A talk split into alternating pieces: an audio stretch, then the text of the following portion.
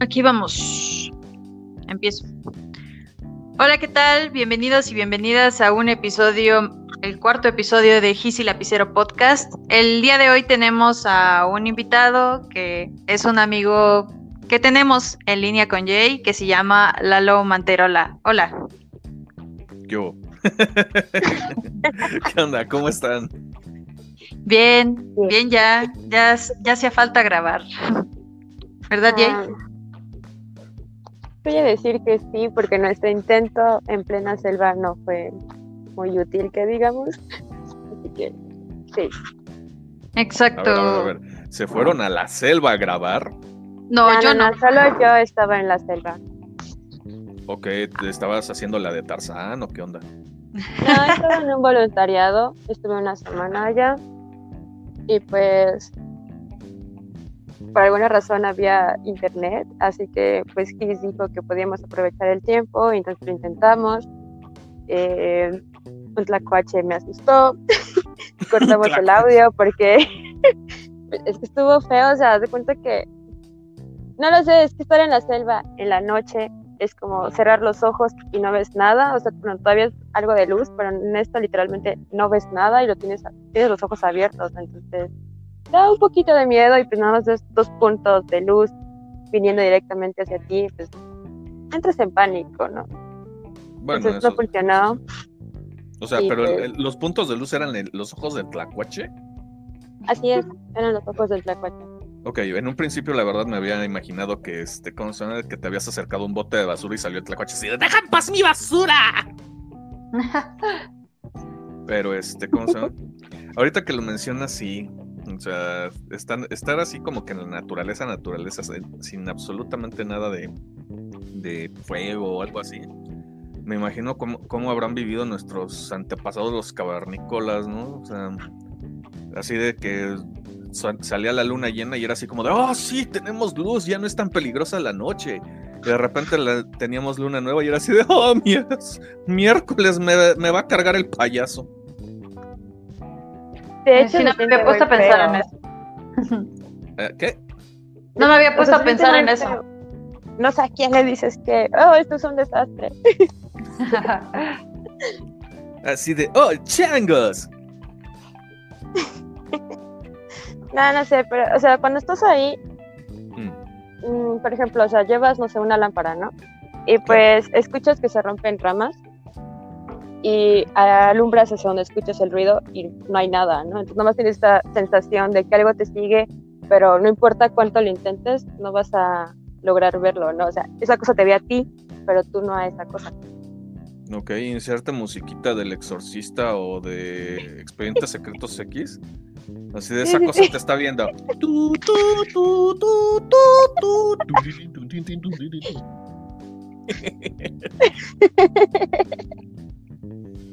Pues es que Sí, es la para mí que solo era, no sé, un- una rana brincando, ¿verdad? Pero te da miedo. Bueno, por lo menos no te cayó en la, en la cabeza así la, la rana. Y por lo menos aquí en México no hay de las famosísimas dardo venenoso, algo así, ¿no?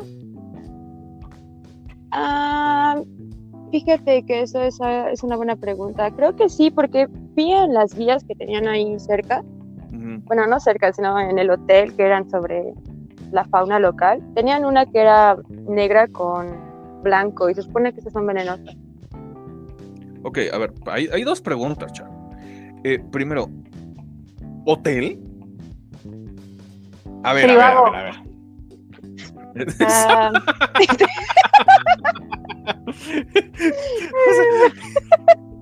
no manches, Encajó súper bien, lo siento.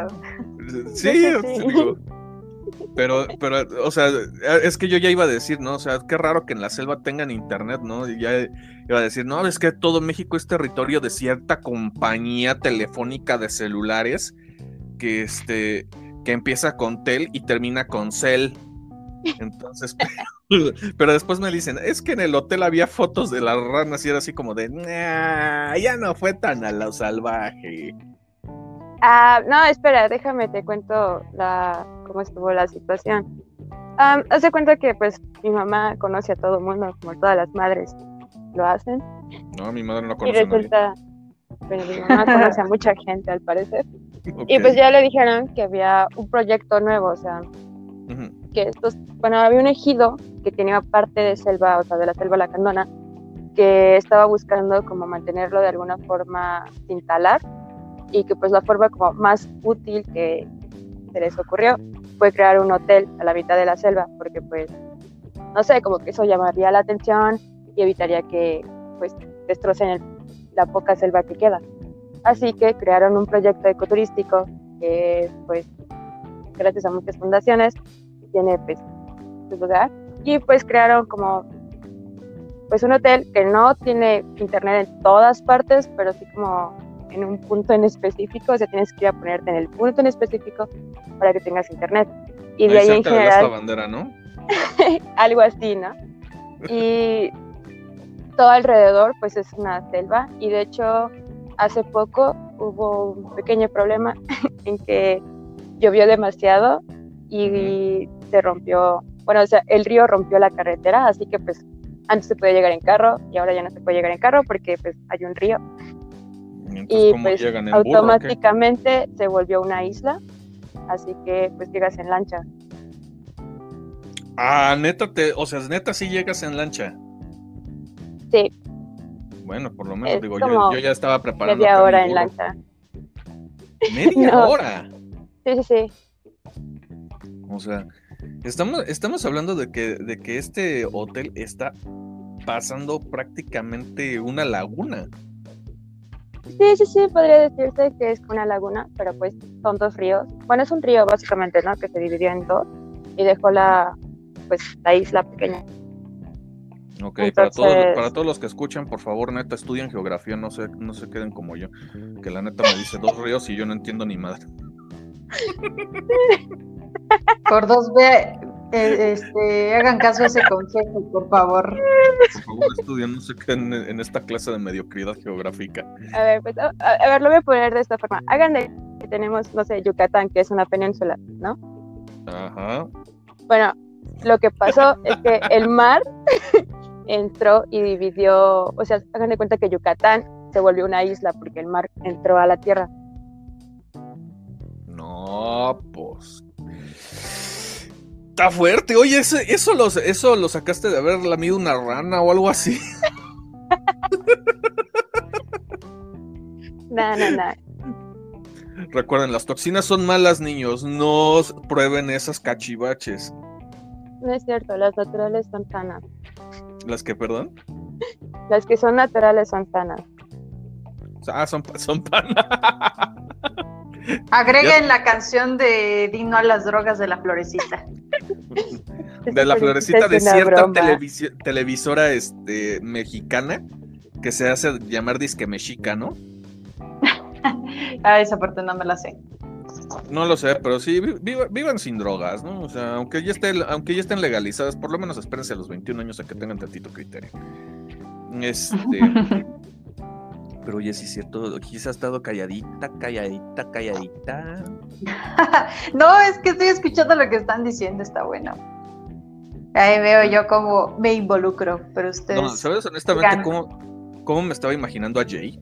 O sea, acá viene a la Tarzana, acá con su taparrabos o sea, agarrando una, unas, este, como, eh, sí, unos dardos, este, atrapando así de esas, este, ranas venenosas, echan, untándole la punta del dardo a la, a la piel de la rana y andando cazando así en medio de la, de la, la candona, este, conservatana tlacuaches. Órale, ya se nos fue Jay. Sí, sí, ahora sí. Fue porque le estabas molestando. Ay, pero sí, saben cómo soy, ¿para qué me invitan?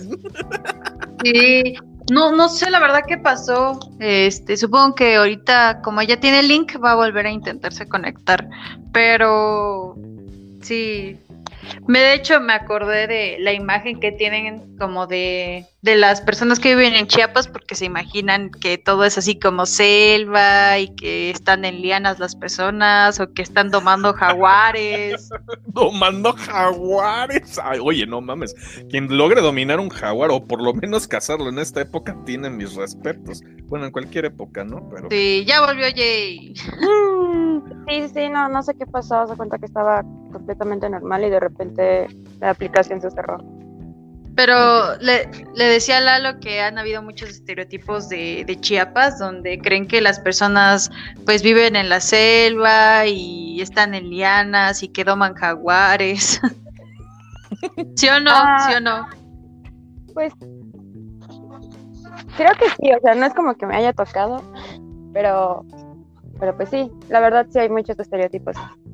Sí, digo, eh, yo creo que a lo largo de toda la República Mexicana hay demasiados estereotipos de cada una de las regiones. O sea, eh, por ejemplo, que en la península de Yucatán, eh, específicamente como Mérida y Quintana Roo, bueno, perdonen ustedes mi pésima geografía.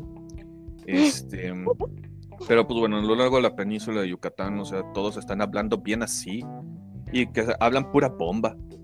Este, cuando muchas personas en realidad tienen un, sí tienen el acentito, pero no, no dicen todo el tiempo bombas o algo así, o sea, tienen igual una vida normal. Este, Son normales. Insisto, Tabasco es un infierno verde. O sea, Ah, a sí, mí no me gusta el calor, no me gusta el calor y Tabasco es un infierno verde. Bonito, pero infierno. Alguien que me entienda. Exactamente. Ahora, este, por ejemplo, o sea, también hay, hay muchos estereotipos. Por ejemplo, que los, los de Monterrey, por ejemplo, que se la viven en carnita asada, que sí les encanta la carnita asada. Este, y, pero por ejemplo, que es el, el típico de que son como, ¡Ah, compadre! Y todos, todos pesados y no sé qué, y que incluso hay hasta comentarios así de, no, es que esos vatos se casan con sus primas, pero pues obviamente eso. son- es, es ahora sí que es puro. Puro. em, comentario incisivo. O sea, por ejemplo, que en. que en, eh, mu- muchas personas piensan que los tapatíos este, están vestidos de charro, ¿no? Es como de. Y que en Puebla todos están tragando este, chiles en nogada, o sea, no. Bueno, algunos sí, tal vez. Pero porque ya se acerca la época, by the way. Este. Pero sí, o sea, digo, ahí en Puebla también se la pasan tragando camote. Entonces, este. Que por cierto, es muy, es muy rico el, este, sin el albur, ¿verdad? Porque luego uno dicen cosas que. Ay, no, ¿verdad? Ya te habías tardado. Ah, ¿qué pasa? Si ya saben cómo soy, ¿para qué me invitan? Cuando, cuando dijiste lo de Monterrey, me acordé, o sea, que dicen que según todos son parientes, me acordé de los memes, de los memes de, de Toreto, de que la familia y que no sé qué. Ah, sí, sí, sí, sí, sí. O sea, eso, eh, fíjate, ese, ese meme no, no, no le entiendo. Bueno, sí le entiendo por las películas, pero no entiendo por qué sacaron últimamente ese meme. O sea, Porque va a salir Pues- otra película, ¿no? Ajá, porque salió la 9. ya van Ah, no nueve. sé. No, Van manches, como ya cómprense una vida. A ver, Vin Diesel, ya vuelve a ser este niñera a prueba de balas, no. Ah, a- niñera a prueba de de balas 2. Oigan, oigan, oigan, Es la única película que me gusta de ¿saben, ¿saben, saben cómo se llama esa película en España? La de Niñera a Prueba de Balas. No sé, pero No. tiene que ver con algo Les flipante. digo, no, no, no, se llama Un canguro súper duro. A su madre. ¿Qué? Un canguro súper duro. Eso suena medio.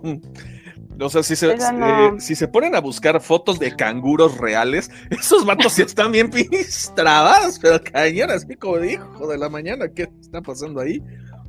Es más, hasta digo, ay, pase- no sé si este, si pedirle su rutina de gimnasio o tomarle una foto.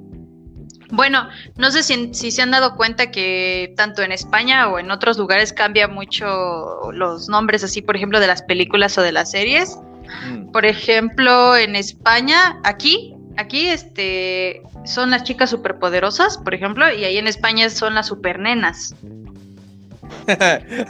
Aquí en México, si les dices eso, les van a hacer. A ver, neni, te paso, a- te paso a entregar en un intermedio, ¿vale? Gracias. Ah, la verdad, la verdad los, los nombres de, de aquí están más chidos. Bueno, por lo que he visto, la mayoría. La verdad es que sí, o sea, por ejemplo, dentro del doblaje este, ibérico es como. Ah, en, en algunos casos deja mucho que desear. Digo, también en el, en el mexicano, ¿no? También, este, por ejemplo, una vez yo, yo cri- criticaba mucho la pésima afinación y la pésima armonía que tiene, por ejemplo, una artista peruana llamada La Tigresa del Oriente. Mm, sí, lo me es ubico. molesto. Este, sin embargo, o sea, si, si nos vamos a acá, acá en México también tenemos, porque ella es peruana, este, tenemos a Chinito Chuy, ¿no? Y es como de, a ver, espérate, ¿qué? O sea, no, no te sé si, si, si buscan este, así como videos perturbadores del internet les va a salir ese vato. Eso, le- nada más les recomiendo que por favor este, se preparen psicológicamente para... En mis tiempos era la morsa. no, el obedece la, fíjate, el obedece la morsa es de una persona que, una persona trans que tenía polio. O sea, a mí- muchos me dijeron, es que eh, es una, es una niña maldita. Y yo así de, cuando, cuando me enseñaron el, el- video fue así de, perdonen la expresión, pero yo veo a una persona tullida con polio, este, bailando. Ya obviamente tenía yo como 16 años cuando lo vi. Este, y después ya, ya, ya vi el caso de esta, de esta persona y es como de, ay, güero. O sea, mm, sí, sí tuvo una, una vida pesada. O sea, pero, eh, por ejemplo, aquí en, en, México, te digo, Chinito Chuy, o sea, es, es, muy perturbador porque te sacan canciones realmente... eh, bueno, nada comparado con, con algunas canciones este, eh, este, amorfas y este, eh, completamente misóginas, ¿verdad? Pero... eh, regresando al tema de la- del doblaje ibérico. Este, mm, ahí, por ejemplo, a mí algo que dije, no seas pasado de lanza, compadre, fue Dragon Ball Z. O sea, entre Dragon Ball Z y precisamente Rápidos y Furiosos, porque o sea, lo, lo ves en inglés, Fa- The Fast and the Furious, ok, vale. Después viene Rápidos y Furiosos, y en España es a todo gas, y es como de, no sé si comieron frijoles o a qué se estén refiriendo. O sea, ah, bueno, porque allá son moros con cristianos. Este, porque allá no son frijoles, son alubias. Este, ahora bien, cuando escucho a, a Goku Mm, en un doblaje ibérico, haciendo la técnica que todo el mundo conocemos de, del famoso con la voz, que hasta te la sabes con la voz aquí en México del, de este maestro del doblaje, el señor este, este ¿cómo se llama? Castañeda. Eh, te imaginas el Kamehameha, ¿sí? Y ellos le ponen onda vital. Onda O sea, en es- vital en España. en España. O sea, onda, Onda vital. vital. y, y cómo gritan, es como de, Literal es como de onda vital. ¡Ya! Y es como deseas. No, no, gracias. No quiero este, ¿cómo se llama? No, no, la verdad, no, ese, ese tipo de, de, ¿cómo se dice? De doblaje, la verdad, no, no me gustó. "Ah, ahora tengo Incluso- curiosidad de ver algún otro anime con esa. Lo curioso es que para, para los de España es para los de España es este normal, ¿no? Pero Claro. ajá, y para nosotros es normal y está más cool, o sea, lo que es en nuestro país, porque por ejemplo, si nosotros decimos cómo es en aquí en Latinoamérica, por ejemplo, sí se, se pueden incluso ellos sacar de onda, pero nosotros nos saca de onda ellos también. Por ejemplo, ¿qué otro? Ah, por ejemplo, juego de gemelas. Aquí es juego de gemelas y allá es tú a Londres y yo a California. Ay, no seas manchado. ¿Neta? Sí. Dime cuál suena más chido. No, pues, ¿para qué, te, ¿para qué te digo que no? Sí, sí, o sea, sí, la neta, juego de gemelas, o sea. Otro que me acuerdo es este, los mopeds. Allá les dicen teleñecos. teleñecos. aquí, aquí, aquí, en México hay mucho teleñor, pero pues sí. sí. de hecho. O sea, este, estas comparativas, ¿por qué llegamos a ellas? No lo sé. imagínense, imagínense que estuviera Boy aquí, ¿no? De que no, pues para mí es normal escuchar los, los títulos a ti. Andale, ya, ya. ¿no? O sea, ahorita que anda en Perú, escuchando todo lo raro que. escuchando, escuchando, a la tigresa, del, oriente. ¿Y por qué? No puedo. Ay, no puedo. Es que esa señora neta.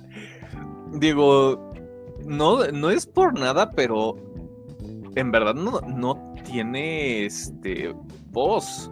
O sea, no tiene voz, no tiene entonación, no tiene muchas cosas. Ella en específico, no porque sea del Perú, obviamente. ¿Por qué? Porque puede haber personas en el Perú que tengan una afinación muy, muy chida, una armonía muy chida. Ah, claro, sí. Pero hablando de ella específicamente, eh, y, en, el video que, que vi que en verdad no pude parar de reír.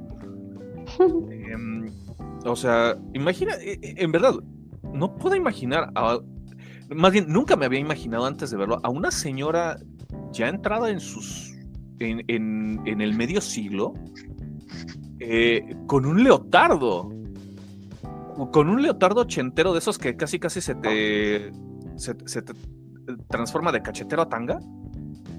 O sea, y es como de, es neta, parece de este. ay, hijo de la madrugada. O sea, una, no sé, pero me, me, me, me, causó mucho.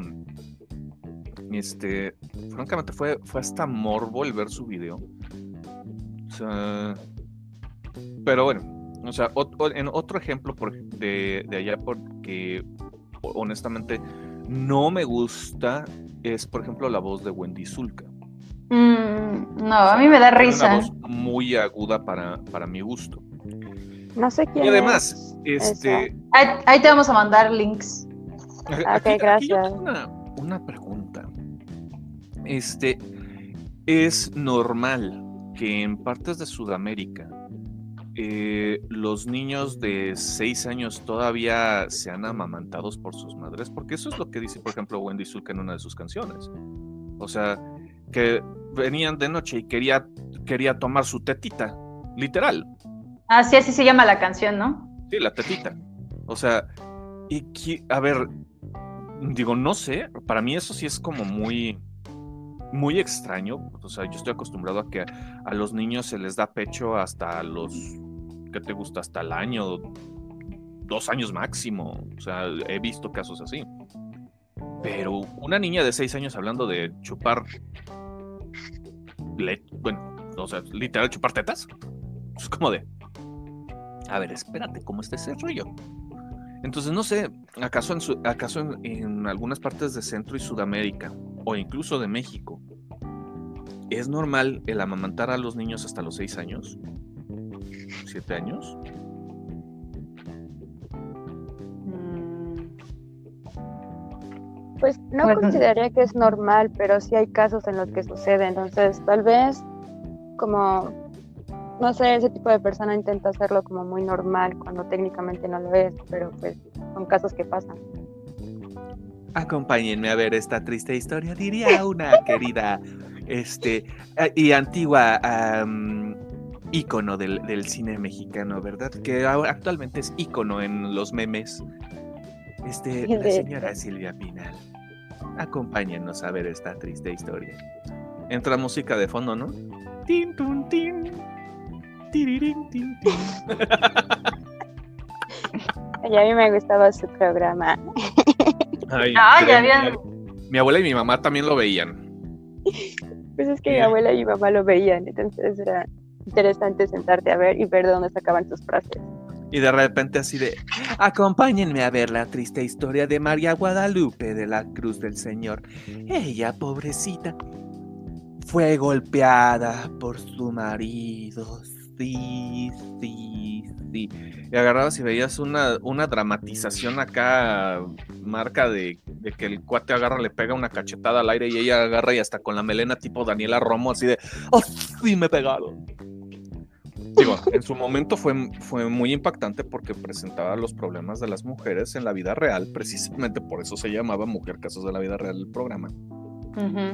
Este, que en 1986 a 1994 aproximadamente, pues sí, este, con, con la tecnología está, y, y con, con, fue muy relevante también este, hablar de ese tema en, esa, en esas épocas, ya que tras este, la segunda digamos, la segunda ola del feminismo en México, que empezó como a tener cierta guiño, guiño, eh, decadencia por no tener tanta cobertura mediática este, en, en, los años 80, porque se empieza a, a tomar ya de forma eh, natural pues, la libertad de la, de la, mujer que estudia en una carrera, etcétera, etcétera. Eh, el hecho de que tocaran esos temas, pues en su momento obviamente eran tabú. Eh, lo que es, eso sí, definitivamente sigue siendo tabú, es hablar de la edad de Chabelo. O sea, ese, ese cuate, o sea, e, ese cuate se está aventando un tiro con la reina Isabel II de Inglaterra. Y, y se lo dije, se lo dije ayer la vez que nos vimos, ¿verdad? ¿Te acuerdas? Ah, ah, creo que sí, no estoy muy segura. Te dije, ¿quién va a ganar, Chabelo o Chabela? Ah, espera, sí es cierto, y dijiste que como el esposo de Chabela murió, eso le restaba puntos. No recuerdo, pero es que, no sé, esta, es, es, una, es una competencia difícil. ¿A quién le apuesta? Bueno, quién sabe, igual y llega el Chabelo acá bien, este, bien pipiado y todo el rollo así de. Ay, pero. ¡Perdona, Chabela! ¡Te vengo a cortejar! Ay, no. Ay, no, ¿se imaginan? Chabelo como el esposo de la reina de Inglaterra. Ya sé. no, mi, mi, mis imitaciones todas baratas, todas mieras. No, ahorita ya no está pensando en marido la, la reina. No, ahorita está pensando más bien en cómo dominar al mundo, Pinky. Ah, ya lo hizo. Pero. Oh, mm. No, lo hizo su abuela, su bisabuela, no, tatarabuela, la reina Victoria. Sí, sí de hecho la reina Victoria fue muy chida. Y de ahí a partir de. Después su descendencia lo. Digo. No, ascendencia. No, descendencia. Sí, es descendencia, ¿no? Sí. Su descendencia se aseguró de. de volverlo De- a perder, creo. Pues ni tanto, ¿eh? O sea, Y han es habido. que- o sea, por ejemplo, la reina Isabel II y el príncipe Felipe eran tataranietos de la reina, de la reina Victoria. O sea, Sí. Pero, este. La reina Victoria casó a todos sus hijos con las grandes casas este, Europeas. Eso incluye a la, fami- a la familia Romanov, eso incluyó a la, a, mm, la familia de los Kaiser de, del Imperio Alemán, este, en Grecia, en, en va- en varias partes casó a, a sus hijas y a sus hijos. Y tras la muerte de esta señora, ¿qué pasó? ¿Qué dijo? ¿Qué dijo? Es que escuché sé. un susurro. ¿Quién? No sé.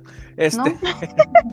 y de- y Ay, bueno, no, pues, no me de la, de la reina, que creo que fue en 1905, creo, o 1902, una madre. Este. eh, los nietos, por así decirlo, del- de la reina, pues eran los que los principales gobernantes durante la Primera Guerra Mundial. O sea, que fue el rey Enrique, el Jorge, Jorge V, creo. Este, el, el Kaiser Guillermo II del Imperio Alemán y este y el zar eh, ¿qué es? Nicolás, creo. Era Nicolás. Nicolai. Nicolai. Nicolai Romanov. Ándale. Y de hecho Inglaterra fue el que le dio ayuda a Rusia cuando fue lo de la guerra civil. Ah, sí. Bueno, la revolución la rusa, revo- ajá. La revolución bolchevique, sí es cierto. Sí. Porque pues eran primos y según esto eh, Jorge creo que sí es quinto y Nicolai se parecían demasiado. Sí. Sí, y sí, pues sí. creo que era como un plan, algo así, utilizando esa ventaja, pero pues no les funcionó. No, pues no, o sea, la verdad los bolcheviques fueron muy, muy sanguinarios en ese momento, pero pues también con justa razón, o sea, el imperio ruso se estaba muriendo de hambre. De hecho, se sigue muriendo de hambre también durante un buen rato, incluso durante las purgas de Stalin. Este, pero sí, de hecho, también Guillermo II era primo de Enrique V y de Nicolás. Entonces, así, así es esto dirían, así es esto del abarrote, ¿no? Y de las casas reales. Entonces, ¿se imaginan neta al Chabelo cortejando a la Chabela? Me encantó cómo volvió al tema. O sea, No es que puede neta- porque no es europeo. No, pero Ah. se la catafixia. Ve, ve, ve, no, ese es un buen punto. No hay que Le, le dice, Ahora sí, mi reina, ahí te va tu mueble troncoso. Señora ¿Qué Aguilera, vámonos. Bueno, por ejemplo, este Megan, la que se casó con el príncipe, ¿cómo se llama el príncipe con el que se casó? Este Harry, eh, Henry. Ajá. Por ejemplo, ella es, es lo mismo. ajá. por ejemplo, ella es de Estados Unidos. Mm, sí. Ajá, y Ajá. ¿cuál es tu punto? No, digo, el punto, el punto es que pues no es británica y se pudo casar con él, entonces. Ah, Mm. pero El es que hay Chabelo no una se puede diferencia en echar a la eso. Chabela. ¿Cómo? Hay una diferencia en eso. Mm. Ah, ¿cuál? Porque, pues, el príncipe Harry no es heredero a la corona. Entonces, no les Ah, importa como tal quién está en el trono. Pero, por ejemplo, si el príncipe William se hubiera querido casar con una estadounidense y divorciada, no lo hubieran hecho. De hecho, se supone que es el famoso caso de. ¿Cómo se llama? Edward algo, no recuerdo, el hermano del, del papá de la reina actual, Ah, sí, que fue que este. ajá, lo hicieron abdicar porque se enamoró de una estadounidense que estaba divorciada. Sí, es correcto. Y dijeron que como representante de la iglesia de Inglaterra no podía hacer eso. Bueno, y ahora Díganle a Enrique VIII. viene Ah, mi, no, duda. Ajá. Es distinto. No era estadounidense. Ninguna Viene de las mi duda. que se casó. Ni divorciada. Madres. Viene mi duda. Después, después de. ¿Cuál es tu duda? después de este. mm, de la reina, ¿quién seguiría? O sea, en según, según el príncipe Carlos. Pero para que realmente sea el rey, no solamente es como que tenga el derecho a la corona, sino que los demás países de la mancomunidad, creo que es, tienen que elegirlo como su líder. Sí, los de la Commonwealth.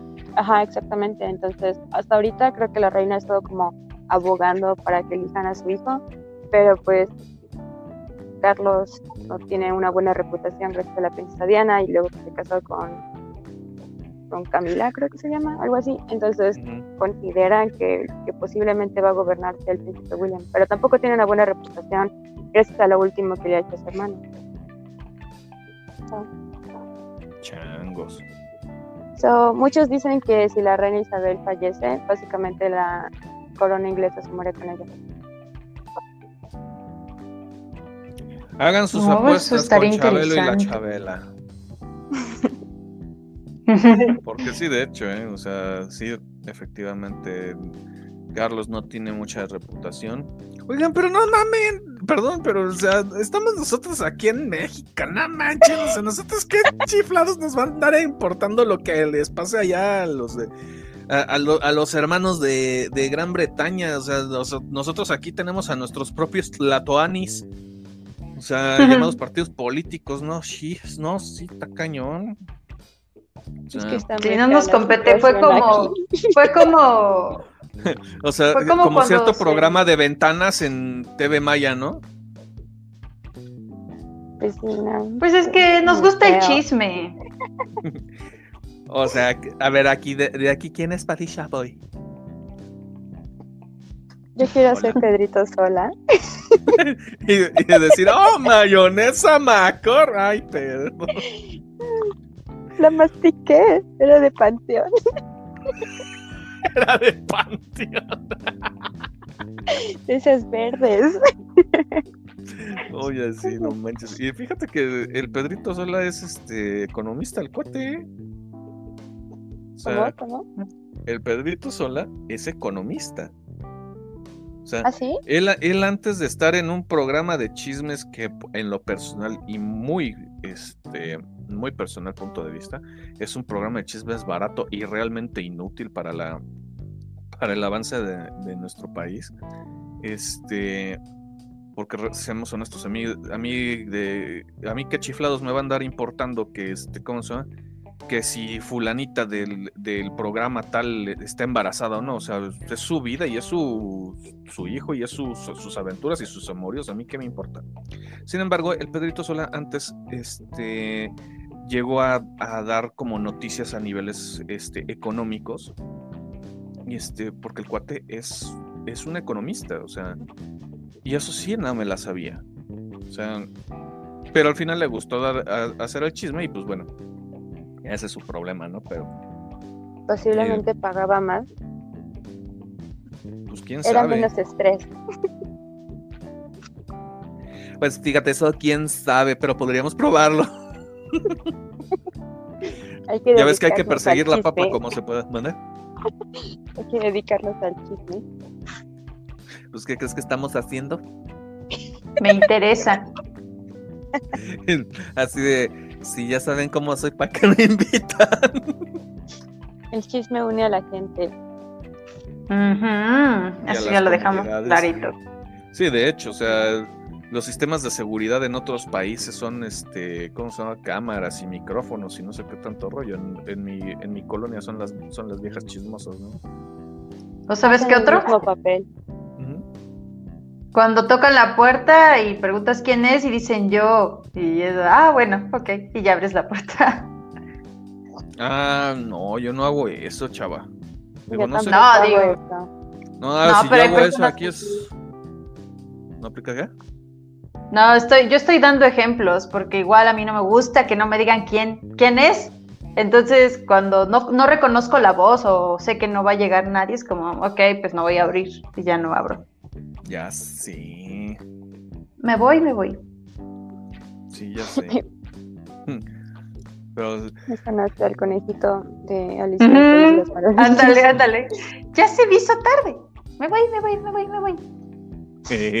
yo me imaginé el, yo me imaginé el flamingo cuando van a jugar cricket. Que el-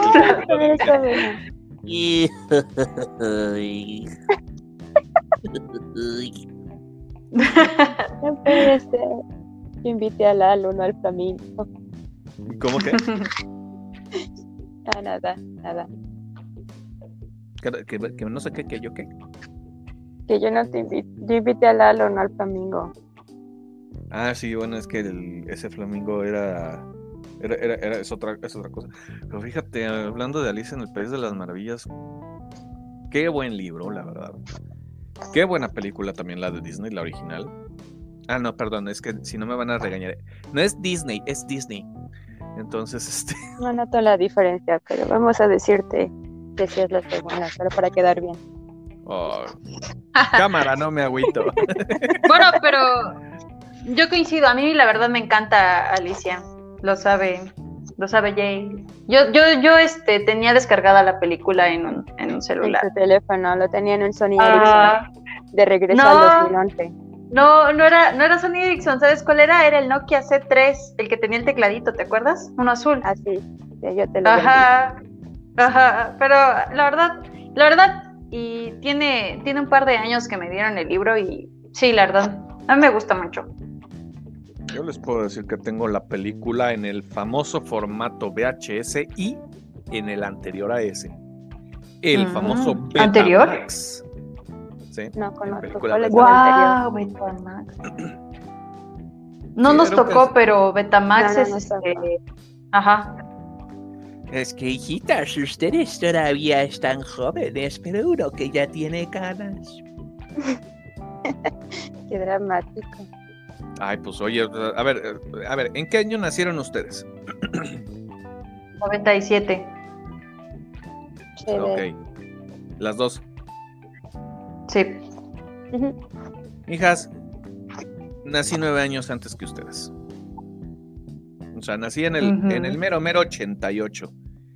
Al año me tocó ver, y de eso me acuerdo muy bien. Tenía un año, estaba sentado jugando en, en la sala de la, de, la casa y me tocó ver la caída del muro de Berlín. Obviamente en su momento no sabía qué estaba pasando, solamente estaba viendo unas personas pe- pegándole una pared.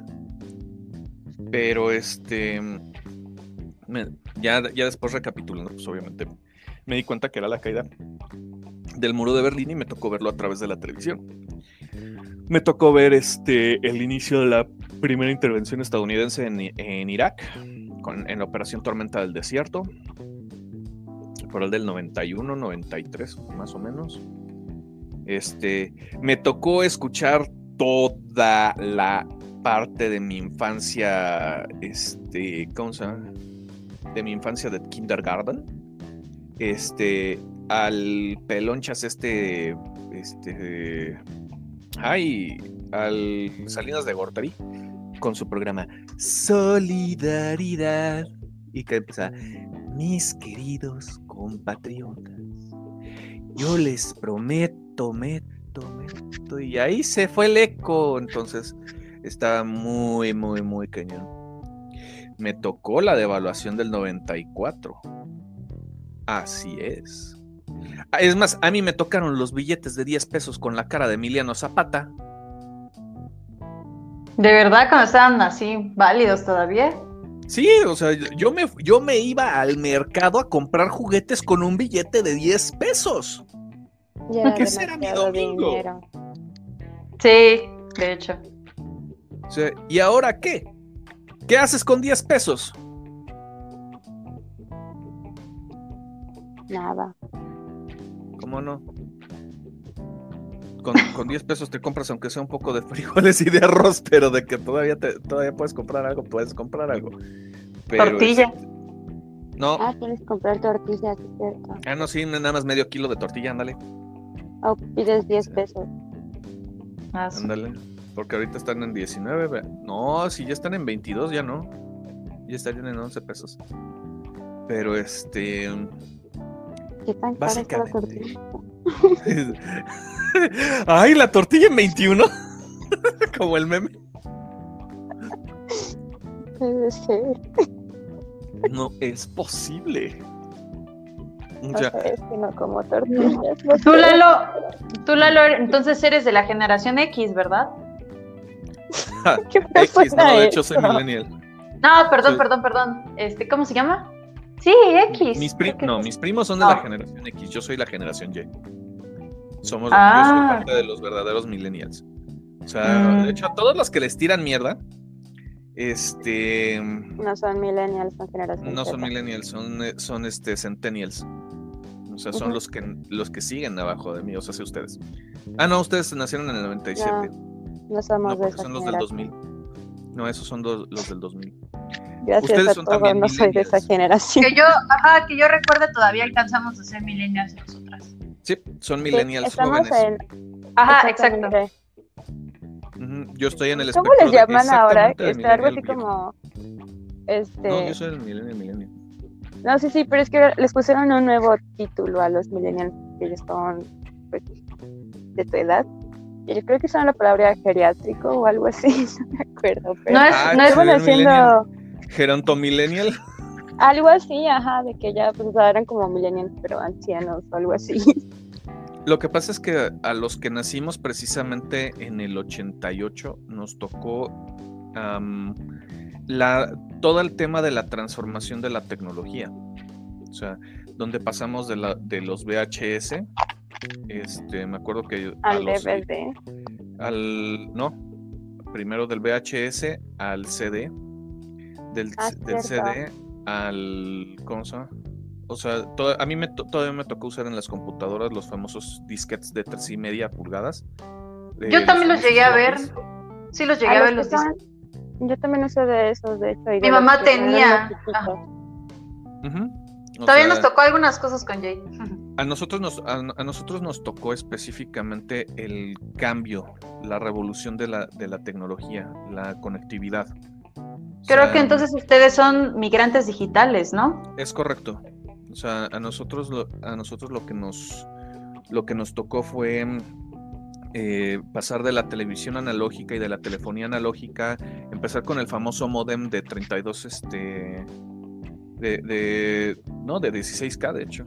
O sea que todavía tenías que ma- mandar una este, ¿cómo se llama? hacer una llamada a través del modem para poderte conectar al, al internet cuando estaba todavía guiño guiño en pañales a nivel comercial.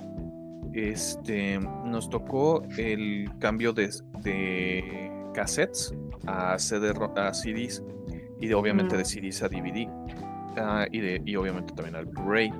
Este, nos tocó cuando todavía las computadoras, no, o sea, todavía no existía Wikipedia, usábamos la enciclopedia en carta. Ay, esa Esa estaba chida. por- Ese, ese por también me acuerdo. Después-. Eres old, pero así de old. Al- algo así precisamente. Exactamente. Entonces, Pero era una serie de programas, ¿no? Porque me acuerdo que aparte de la enciclopedia habían otras cosas, que según era como jueguitos interactivos para que aprendieran. sí, de hecho, de hecho yo me los aventé todos. De hecho, por eso soy una base de datos. O sea, por, porque siempre leía enciclopedias. ¿no? O sea, Y aún así no aprendió geografía. No, me aburre. La neta me aburre. Me dicen, ay, mira, ese es el, el, ¿cómo se llama? Eh, pues, observad, ahí está la mujer dormida. Yo veo un cerro, güey. O sea, Ah, esa leyenda como me gusta. Tenía en No, el está libro de pero- segundo, creo. ujú. Pero, o sea, o que me digan, ah, mira, ese es el cerro de la silla. Yo veo un pinche cerro, güey. O que me digan, ah, ese es el río Pánuco. O ese es el, el río Bravo. Yo veo un pinche río, güey. o sea, no, o sea, francamente a mí eh, no me, nunca me llamó la atención la geografía. Entonces, Pues es que como tal no es muy, así que digas necesaria, necesaria, pues no lo es. Al menos que que vayas a ser topógrafo o algo así, o geólogo. Ajá, exacto. Y es más, aprendí más de geología que de geografía. Ah, bueno, es que la geografía es más fácil. Sí, nada más ves las capas de la Tierra. Y pues no sé, por ejemplo, los tipos de roca y ya. Y que pues una cosa es una piedra y otra cosa es una roca y que no le puedes decir piedras a las rocas y ya. Exactamente. O sea, pero si me dices, pero, fíjate, la geopolítica, esa sí me la sé. O sea, porque Juez de Rito no, porque la geopolítica siempre ha estado implicada en guerras. Pero el, el punto también de la tecnología que a nosotros nos tocó fue el cambio de las, a las televisiones de pantalla plana, al LCD, al LED, al OLED, que es en el que estamos ahorita, guiño guiño. Este.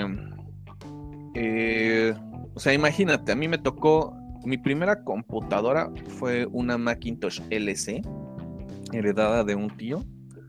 Y Ah, después, mi, seg- la- ya digamos, la primera computadora ensamblada que tuve fue un Windows 98 segunda edición con un procesador Intel Pentium 3 a 800 MHz con 64 megabytes de RAM y 4 gigabytes de disco duro sin tarjeta de video. Ya después le metí una tarjeta de video de, de 128 megas.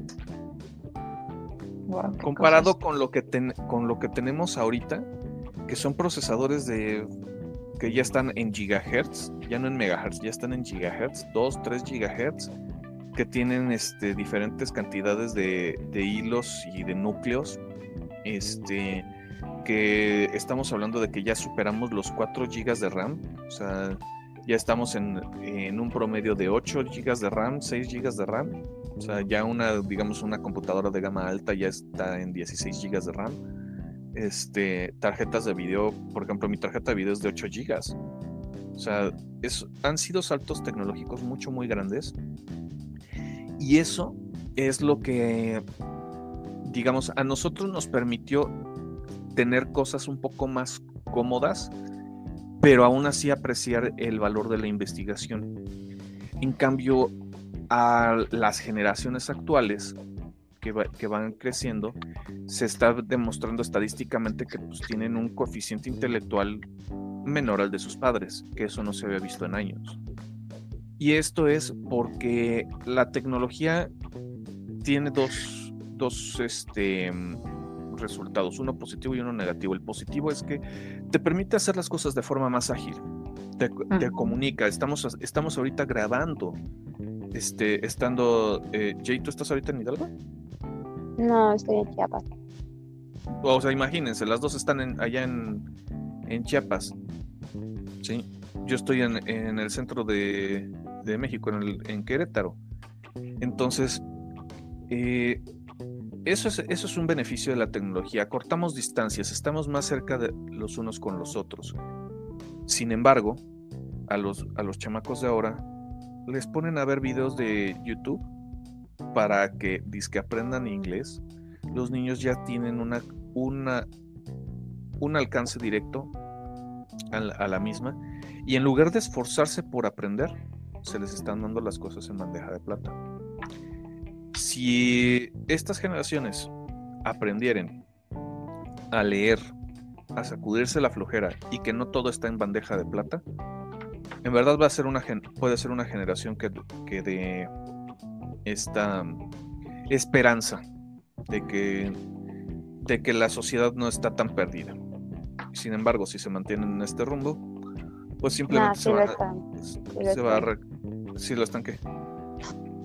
Ah, bueno, es que, bueno, yo estoy estudiando con una generación que pues es del 2000, quizás está del 2000, y no tienen mucha esperanza que vivamos.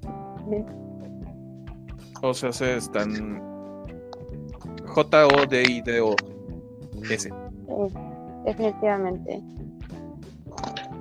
Mm, yo creo que radica mucho en el hecho de saber utilizarlas, quizás, porque sí ocurre mucho que, que vemos, así como dicen las generaciones, que como que sí, precisamente sí es como de que no, pues ya está todo aquí, ¿para qué busco más? ¿Para qué hago más? O sea, como que se quedan así en el en esa parte, ¿no? De que voy a hacer solo lo que lo que está aquí en las redes y así y, y es ya es ya ha bajado un poco de, no sé, como que ocupa mucho tiempo, eh, absorbe mucho tiempo para hacer otras cosas, para leer o así como dicen, hacer más, más, este, otras cosillas, este, que pueden, no sé, ayudar eh, mentalmente, no sé cómo explicarlo. Pero por ahí va el asunto. Quizás sí se refiere a, a, un equilibrio porque, o sea, está bien utilizar las redes, está, está padre, ¿no? O sea, hay que aprovechar, como dice Lalo, no sé, los saltos tecnológicos y todo lo que podamos este, tener a nuestro alcance. Pero también sí es bueno ver qué hay más allá de, ¿no? Y dividir tiempos, por ejemplo, un tiempo uso esto y un tiempo puedo hacer esta otra cosa. No sé si va por ahí. Es que aquí también tiene que ver la, la cuestión de los criterios. Eso es algo que no se ha este, eh, no se ha podido abarcar correctamente, ya que efectivamente las redes sociales son para acortar las distancias entre personas. Sí puede servir como un punto de... Em, yo doy mi opinión o mis puntos de vista acerca de alguna situación. Sin embargo, las generaciones actuales están tomando todo lo que sale en redes sociales como una verdad absoluta. O sea, a nosotros nos criticaban muchísimo porque dejamos de lado las enciclopedias que teníamos que utilizar un marcatextos amarillo para poder subrayar lo que, lo que íbamos a hacer en este libro y después pasarlo a mano por el copy-paste de un Wikipedia. ¿Por qué? Porque es una tecnología que nos facilitó a nosotros las cosas. Sin embargo, ¿cuál fue el declive de lo, que lo que propició un declive? ¿Qué decían? Ah, Wikipedia. ¿Qué vamos a buscar? Ah, sí, la historia de, no sé, la, historia de, los automóviles. Y, este, ¿cómo se llama? Y agarran y dicen, ah, bueno, pues la historia de los automóviles, Wikipedia, este, copy, paste y vámonos, cabrón. O sea, y no leyeron absolutamente nada de la situación. Entonces, si no leen eh, y toman todo directamente de, las redes sociales, pues obviamente vamos a estar presenciando un, declive en la sociedad y en el proceso cognitivo de las personas, porque no van a tener un criterio. Y entonces cualquier persona que efectivamente haya leído o que tenga alguna experiencia en el, en el manejo de las masas, los van a poder manipular como si fueran unos borregos. Y se van, y eso los va a ofender. O sea, por ejemplo, más bien, ya lo hacen. Todos los que se ofenden por absolutamente todo, o sea, ya, ya están cayendo en eso. Ya los están controlando. No tienen un, son unos borregos que no tienen un criterio propio. Un ejemplo. Eh, eh, un, tema muy controversial que se ha dado en México es el tema de las comunidades, las minorías y sobre todo la, la comunidad LGBTI más y no sé qué tanto. Vale. Muchas personas este, dicen, ¿por qué tú haces chistes este, que pueden ser ofensivos para los gays? Les digo, mira, es muy sencillo. El hecho de que yo haga un, un chiste ¿sí? Va a depender más bien de tu percepción, no de la mía. Porque yo puedo, yo, yo juzgo a las personas por si son, eh, ahora sí como, como valga la redundancia, ¿no? Si son buenas personas, si son malas personas, cuáles son sus acciones, en base a sus acciones y no en, base a lo que les guste o lo que se, como se perciban o como quieran ser o como, como sea. A mí francamente ese tema, eh, en lo muy personal, no me ayuda a mi crecimiento personal. O sea, simplemente agarro el respeto a las personas y digo, no voy, no voy a negar que, por ejemplo, eh, conozco personas que son así de, a, un señor, ¿no? Que tiene 65 años. Le dije, oiga, ¿usted vio la teoría del Big Bang, de Big Bang Theory? Me dijo, yo que voy a andar viendo esas cosas de Jotos, con ese Joto maricón, pinche maricón de allá, que de este. De, ahí yo no voy a andar viendo esas cosas. ¿Qué crees que soy puto? ¿Qué? Yo dije, bueno, y, estoy citando a la persona. Dije, bueno, él vivió en una comunidad, o bueno, en, una, sociedad muy mocha, en una, en, una época completamente diferente donde a los homosexuales eran completamente estigmatizados. Entonces, digo, bueno, o sea, me incomoda su forma de, hablar, sí, pero al final del día lo voy a respetar. ¿Por qué? Porque él no está al, él no está al, eh, corriente de cómo son los, los pensamientos de la actualidad. O sea, porque tal vez no está tampoco al corriente de los avances científicos. Que sí, sí me he dado cuenta de que este hay mutaciones genéticas en estas minorías. O sea, son literal, ah, suena muy crudo, suena muy seco, suena muy frío, pero son mutantes. O sea, en el momento en el que las, estas comunidades minoritarias eh, sobrepasen en número a los, a la, digamos, a los heterosexuales, las personas heterosexuales, entonces los heterosexuales seremos una minoría. Pero. Y nosotros seríamos los mutantes, o más bien los que nos hemos quedado rezagados en, un proceso evolutivo, por así decirlo. ¿O no cree usted eso, mi querida Jay?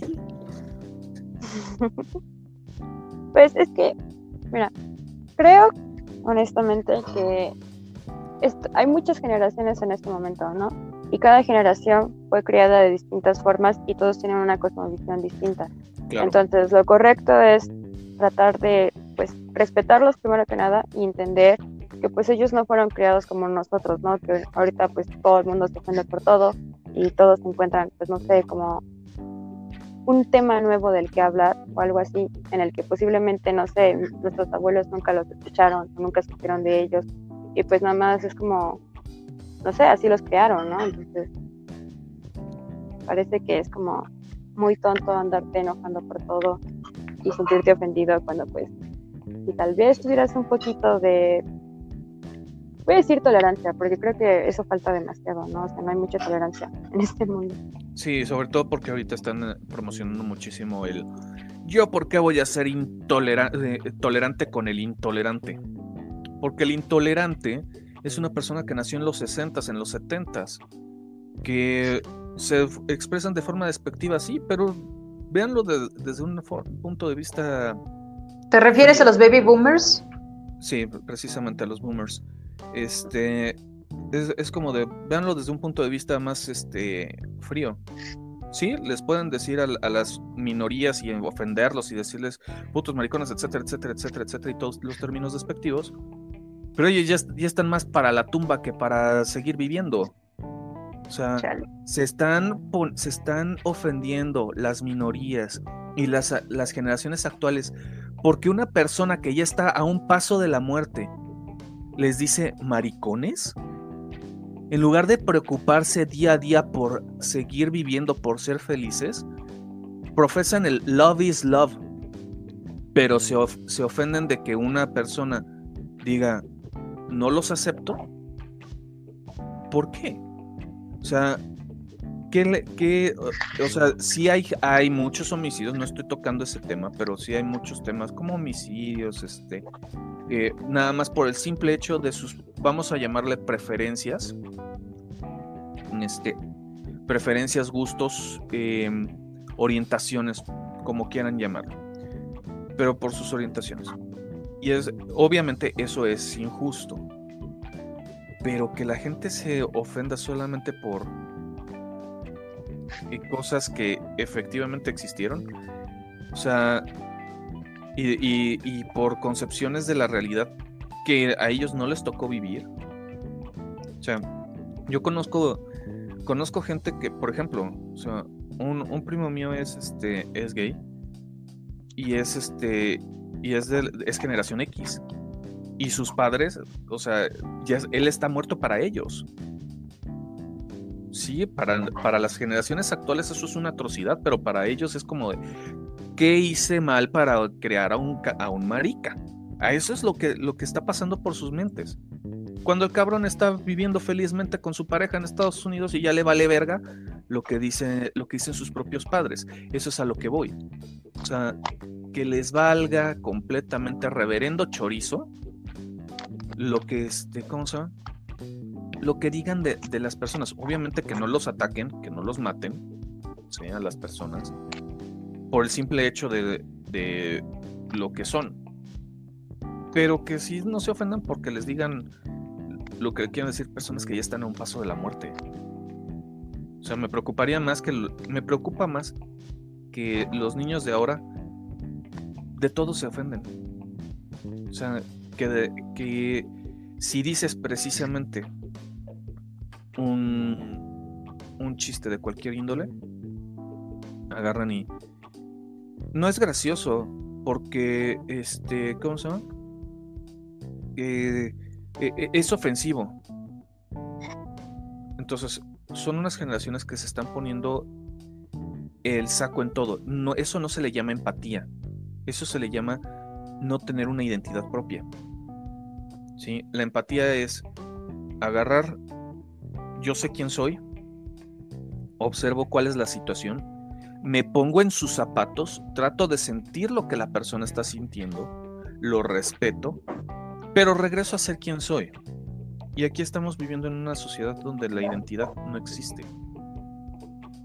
O sea, donde la identidad prácticamente está destruida. ¿Por qué? Porque no puedes hacer este eh, chistes eh, acerca de la homosexualidad, no puedes hacer este chistes acerca de de este ¿cómo se llama? de las mujeres ni de los hombres.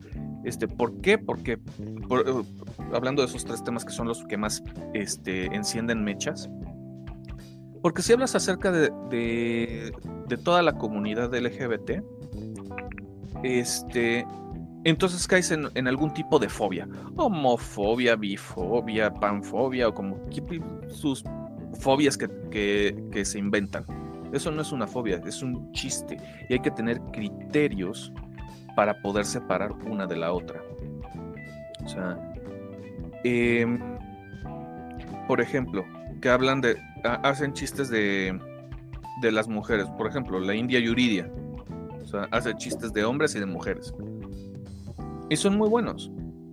Y hay gente que se ofende. Es como de, a ver, espérate. O sea, ¿por qué te ofendes si es una persona contando un chiste? Te, está- te lo estás apropiando. Te estás poniendo tú el saco. O sea, yo soy el responsable de lo que digo, pero tú eres responsable de lo que quieres interpretar de lo que digo. Y eso es lo que le está fallando ahorita a estas generaciones. Que no tienen el poder de discernimiento desarrollado. No que no lo tengan, porque si no, ay, es que yo no tengo, entonces me dijiste tanto. No. Es, no tienes desarrollada la capacidad de poder tener tu propio criterio. O sea, si, si este, ¿cómo se llama? Porque otra, que dicen, ay, este, un chiste este, eh, contra los hombres. Ay, sí, pero a nosotros nos matan más. A ver, es un chiste. Y la gente se ofende por eso. Y dicen, no tengo que ser tolerante con la intolerancia. Entonces estamos ante una fractura completamente de la sociedad. Esa es nuestra cruda realidad. Estamos en una fractura total en donde las personas necesitan tener un trauma realmente fuerte, llámese guerra, para poder este, ¿cómo se llama? Eh, poner los pies sobre la tierra y dejar de andar viviendo en el ciberespacio. ¿Por qué? Pues es Porque que antes de los es boomers problema, estuvo la, la generación del silencio. Pero esa es la, es la cruda realidad. La violencia, es- esa es la, la verdadera cruda realidad y es lo que se está repitiendo. La violencia es lo único que ha hecho que los seres humanos se mantengan como en un cierto grado de empatía y al mismo tiempo de atrocidades. Eso es lo que lo, que lo provoca.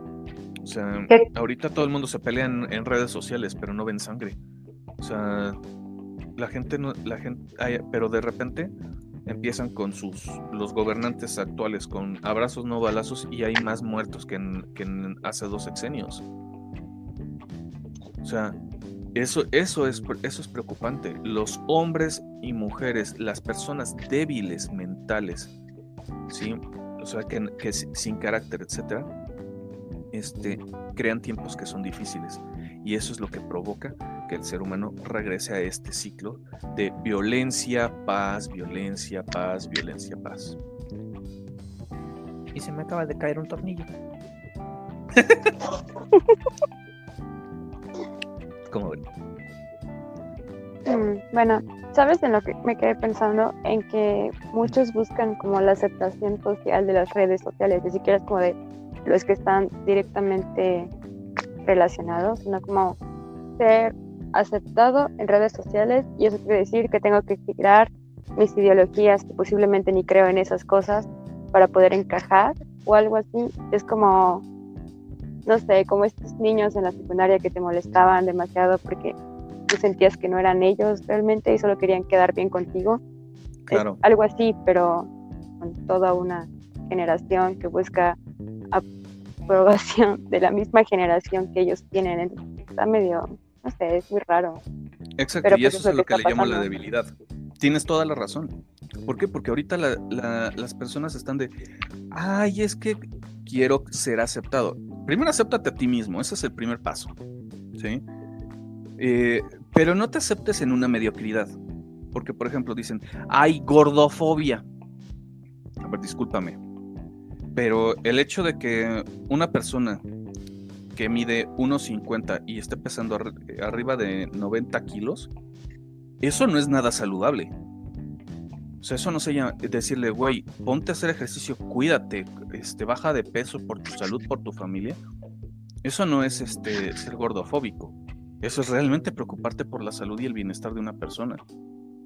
O sea, pero como bien comentas, Jay, o sea, este, este tema, o sea, la- las personas desean ser aceptadas y es como de, y si no, entonces te, te meto esta, pro- esta programación constante a través de la misma red social que no puedes dejarla ya.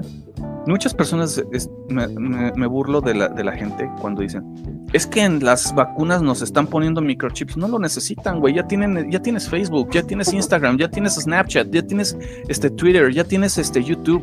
O sea, ya tienes tus correos electrónicos y todos están, este, ¿cómo se llama? Conectados los unos con los otros. O sea, no necesitan ponerte un chip para, para controlarte, ya lo hacen. El problema es que buscan una aceptación, que buscan ser parte de esa ansia y ese miedo a la soledad que tienen los seres humanos de forma innata, de que necesitan estar en manada, se ha vuelto una dependencia más que una que un apoyo. Necesitan y requieren primero aceptarse a sí mismos y aprender a, vivir en soledad antes de tomarse las cosas este, tan en serio como en, las redes sociales. O sea, obviamente exceptuando las cuestiones, por ejemplo, políticas, de ciencia, noticias, ¿sí? que ahí se pueden dar opiniones.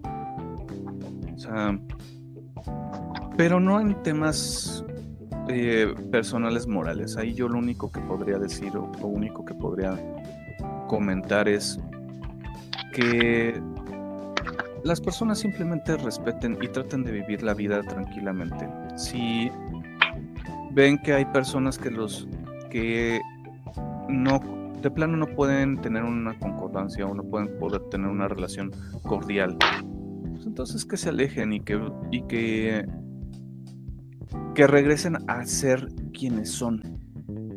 Pero para ello se requiere mucha reflexión, conocimiento propio y eso no lo vas a obtener en una red social. Eso lo vas a, a obtener enfrentándote a la realidad, la cual tiende a ser generalmente muy amarga. Ay, qué cosas, acompáñenme a ver esta triste historia, diría la señora Silvia Pinal, ¿verdad? Tin, tun, tin. Mm, eso fue como estos, ¿cómo se llama? Ahora no sé si alguna vez han hecho meditación guiada. Sí. Pero fue algo así. Bueno, no se preocupen. Sé modular mi voz para poder hacer meditaciones guiadas. Es, muy interesante y, muy buena esa reflexión, sí, sí te queda pensando, aunque, o sea, sí se ve como, como le he dicho a Jay muchas veces, o sea, pareciera que son simples las cosas, pero, no sé, por alguna razón nosotros nos, nos gusta complicarnos y ahora que, que cada día salen cosas nuevas, teorías nuevas, este, movimientos nuevos, es, es cada vez a veces, muchas veces es más complejo, pero sí es, es importante, como, como mencionas, tener, tener ese criterio. O sea, o sea no solo pensar en, lo que piensan los demás, sino, sino en, lo que, en lo que sabes tú, como dices, conocimiento propio. Ya de ahí partir. Y a mí me gusta mucho este, decir que, que depende del, del, uso que tengas de las, de las redes, de, las, de todo lo que lo que uses. Vaya, depende de qué, no sé si depende de cómo lo utilices. Entonces, así, de esa forma como que puedes dejar de ser la ovejita del, del rebaño, ¿no? A mí me gusta mantenerlo en equilibrio. Claro, de hecho, aquí el, el digamos, el tip que podría dar es eh, siempre enfrentarse al ego el ego es el mayor enemigo ahorita. ¿Por qué? Porque las redes sociales lo único que hacen es inflarte el ego. Con likes, con corazones, con, con, me encorazona, con me importa, este, con me hace reír, etcétera, etcétera. Pero ese es efímero, ¿no? Exactamente. Y, el, es efímero el, el sentimiento de felicidad y al mismo tiempo genera una adicción por aceptación, como bien mencionó Jay. O sea, y eso es el ego, el ego hablando en su máxima expresión. Y eso es lo que nunca va a eso es lo que evita que podamos evolucionar como especie. Siempre ha sido nuestro, nuestro mayor problema la, el ego. Pues honestamente no creo que evolucionemos como especie. Eso se escuchó tan pesimistamente reptiliano. reptiliano. No, no, no, ese es un punto de vista objetivo, biológico. Ah, bueno. Es que, por ejemplo, nosotros como tal no correspondemos a la selección natural, tenemos una selección artificial y pues nosotros mismos somos los que elegimos qué características preferimos de las personas o de nuestra especie. Entonces, pues dime, ¿quién está eligiendo qué características van a quedarse después? O sea, no creo que vayamos a hacer como un gran cambio y que vayamos a evolucionar a, pues, es que no necesitamos hacerlo realmente, o sea, tenemos, bueno, actualmente tenemos un hábitat estable, tenemos alimento, comida, por así decirlo, ¿no? Entonces, no hay por qué hacerlo, ¿no?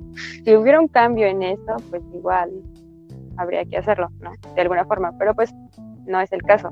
Como por ejemplo ahorita en la pandemia, pues hay mucha gente que se murió y pues es como lo natural, ¿no?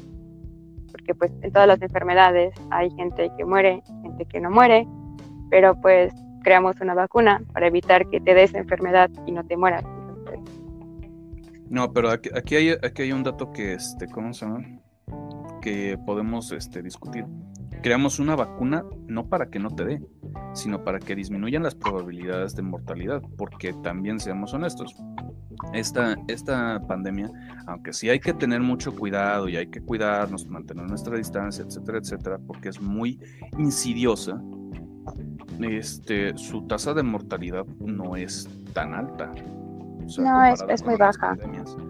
Pero, por ejemplo, las vacunas no están, estas vacunas no están diseñadas como la Pfizer, la AstraZeneca, la Moderna, la, la Patria, este, la Sinovac, la CanSino, no están diseñadas para evitar que te dé el este, COVID-19. Están diseñadas para que la, cuando te dé, no tengas una probabilidad de, de morir o de ser intubado tan alta porque es, es eso, eso que comenta Jeep, estamos acostumbrados y es una reflexión que me acabas de, detonar.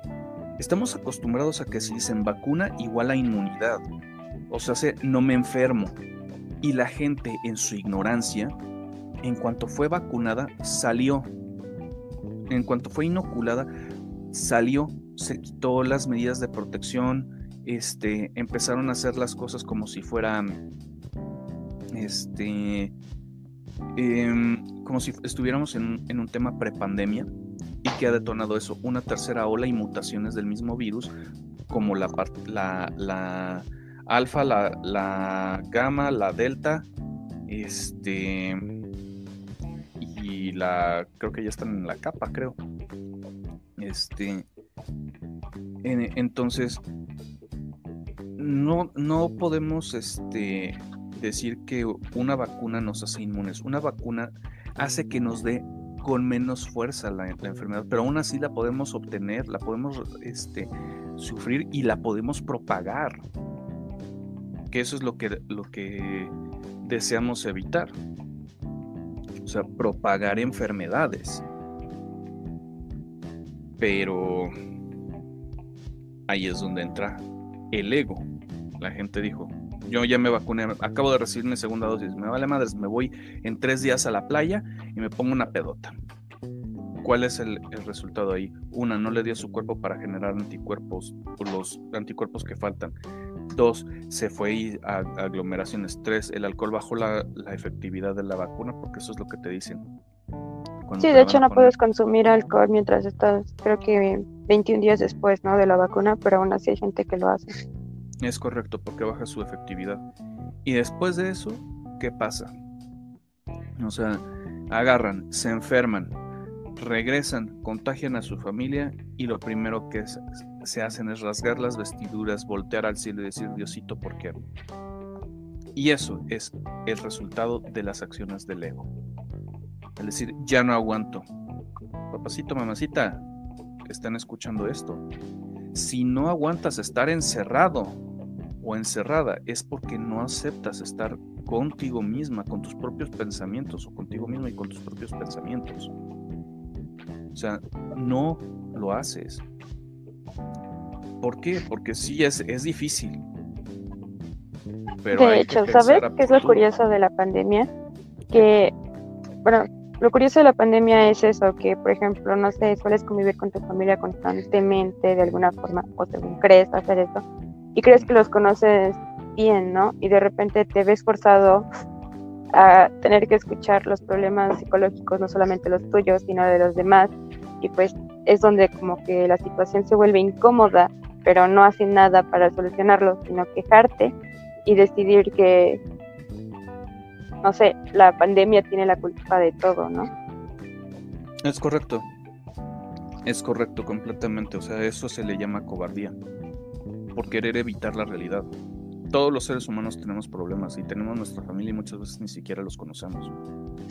Entonces, em, digamos, ¿cuándo fue la última vez que preguntamos a, a algún ser querido, ¿cómo estás? ¿Cómo te sientes? ¿Cuándo fue la última vez que pudimos observar, por ejemplo, a nuestras madres que empiezan a, a cojear o que se, se empiezan a sentar con más frecuencia y no les, no les preguntamos, oye, ¿te encuentras cansada? O sea, o a nuestros padres que, este, ¿cómo se? Que van llegando del trabajo con una cara de pocos amigos. Decirle, te fue la verga, ¿no?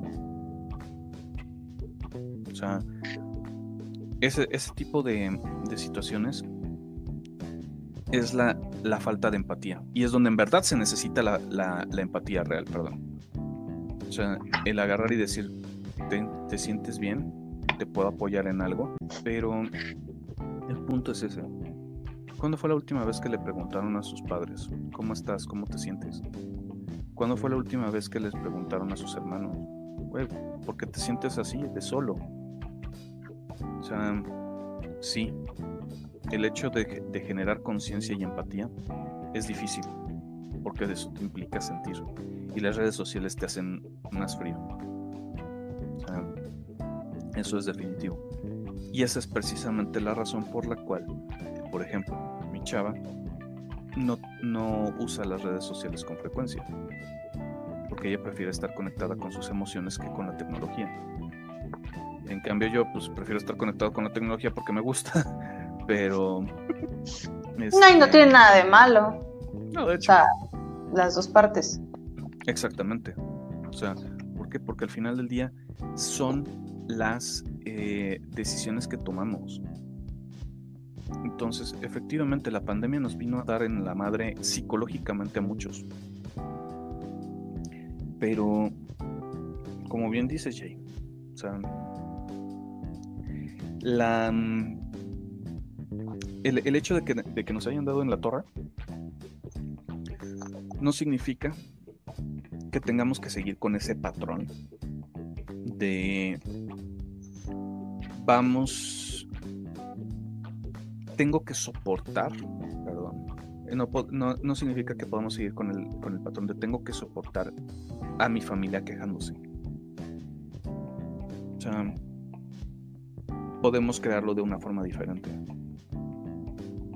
y aprovechar esta oportunidad para conocer a nuestra propia familia y ser más unidos. Que al final del día dicen, cuentan, y aquí que Gis me, me corrija, eh, que la familia es la base de toda sociedad y también es la base de toda eh, actividad económica. Pero de, de la última sí estoy seguro. Sí, eso lo he visto mucho de teorías sociales y ahorita incluso en la materia esta de situación jurídica de la familia lo he, lo he visto mucho. Es un, es un punto interesante. Pero así es, así es Toreto.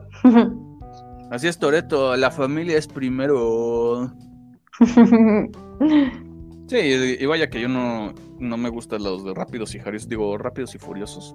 A todo gas. a todo gas. Porque se me hace una película tan aburrida. A mí, en lo personal. Pero tan aburrida que prefiero ver Cars de Disney.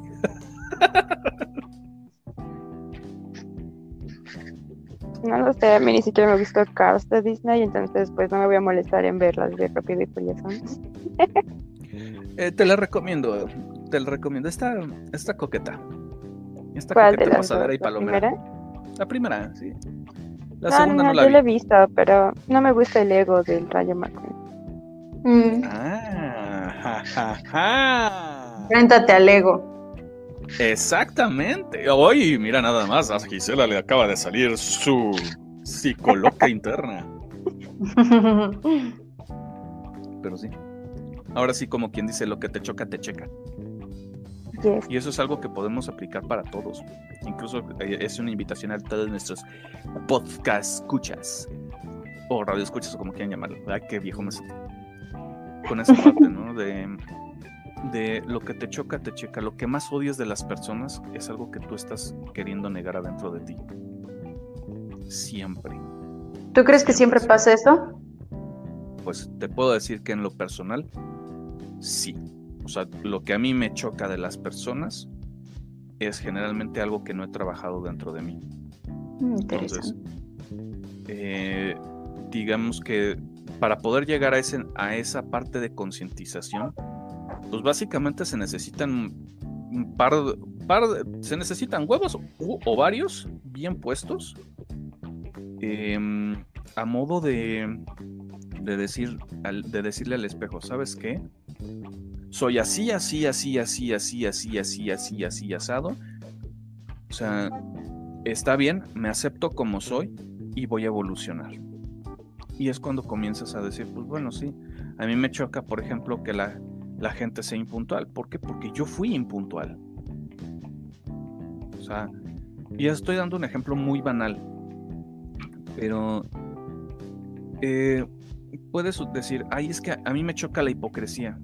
¿Por qué? O sea, yo lo, yo lo digo. lo fuiste o lo eres. No, yo te lo puedo decir tal cual. Yo en un nivel profesional tiendo a ser muy hipócrita. ¿Por qué? Porque en, en una, en, en una oficina, para mí, o sea, so- puedo ser amigable, pero no tengo amigos, que es diferente. ¿Sí? ¿Por qué? Porque es un entorno profesional. Entonces, si me tocan temas muy, muy delicados, soy empático, pero al mismo tiempo es una empatía un tanto vacía. Y a eso yo le llamo hipocresía. Porque es una empatía a medias. Porque si me dicen, es que tengo problemas con mi esposa, chavo, estamos en un ambiente profesional. Pero pues te escucho. ¿Sí? O sea, cosas así. Entonces, em, si por ejemplo decimos, me chocan las mentiras, pues es porque estamos, hemos mentido o, o mentimos seguido o algo por el estilo. Y por ejemplo, en el caso que estabas diciendo hace rato de, de las personas que, digamos, que se quejan por todo, ¿tú crees que igual tiene que ver? Por ejemplo, si te molesta eso, ¿crees que tiene que ver algo dentro de ti también? Claro que sí, Mm. claro que sí tiene que ver al- al- algo adentro de, de cada uno de nosotros. Si todo te molesta, es porque no estás conforme con la sociedad. Pero no estás conforme con la sociedad, ¿por qué? Porque la sociedad no se ha adaptado a ti. Y ese es el trago amargo. La sociedad nunca se va a adaptar a ti. La sociedad siempre va a ser como es. Tú eres el que se tiene que adaptar a, a la sociedad. Ese es el trago amargo. Entonces, si dicen, es que eh, me, me molesta ver notas diarias de feminicidios. Y que el hecho de que te moleste ver la- las notas diarias de feminicidios va a cambiar que matan a las mujeres? No. Eh, me choca que, este, ¿cómo se? Que todos los días están las, las femini- feminazis, bueno, estoy siendo sarcástico, este, em, que las feminazis dicen que hay que, que ser pro aborto y matar bebés. Ajá. Y el hecho de que se apruebe una ley, ¿a ti te estaría obligando a abortar? No. O sea, ¿qué, qué es lo que te choca? Que la gente no está haciendo tu voluntad. Mm. Ya te acostumbraste demasiado y ya eres una persona demasiado soberbia y demasiado em, dominante porque ya te acostumbraste demasiado a que la tecnología hace todo lo que tú le dices y los algoritmos que fueron creados para poder em, hilar historias y gustos de las personas te empiezan a presentar cosas que a ti te gustan y si no me Cosas que quieres ver, ¿no? O que esperas ver. Exactamente. Nada más dándote con el dedo y alimentando tu ego. Un ejemplo. em, la gente eh, en, en cuestiones políticas ahorita, ¿no? O sea, eh, que dicen, está el, el presidente hablando y llega la ola de gente defendiéndolo y atacándolo. Bueno, ni siquiera atacándolo, criticándolo. Este, y otros sí, sí atacándolo. La gente se está ofendiendo por un político. Y eso es lo que no quieren entender. O sea, ¿qué te ofende? Que están ah, criticando a alguien que te está dando algún beneficio? ¿Te están este, molestando acaso que una persona te está llevando la contraria a lo que tú crees que es correcto? O sea, ¿así de enfermo estás? ¿O así de enferma estás para decir, si no piensas como yo, entonces estás mal? ¿Qué diferencia, te, ¿Qué diferencia tendrías entonces con el Hitler, Himmler y este, el Partido Nacional Socialista de 1933 a 1945? Los nazis. ¿Qué diferencia tendrías con, con, estos pensamientos fascistas absolutistas. Si no puedes respetar que otra persona no, no piense igual que tú. O sea, una cosa es respetar las cosas y otra cosa es compartirlas. Yo, por ejemplo, en lo personal, no comulgo con eh, llamar de forma ofensiva y, despectiva a los homosexuales o a la comunidad LGBT como maricones, este, pinches putos y cosas así. Yo no comulgo con eso. O sea, si veo que es una persona más joven que yo, sí lo voy a corregir, le voy a decir, sabes que ya no estamos en, la época de nuestros abuelos. Pero si veo que es mi abuelo el que lo está diciendo, tengo que respetarlo porque su realidad y su percepción de la misma es completamente diferente. ¿Qué puedo hacer? Simplemente darle el avión. ¿Por qué? Porque no está siendo, está siendo ofensivo, más no agresivo.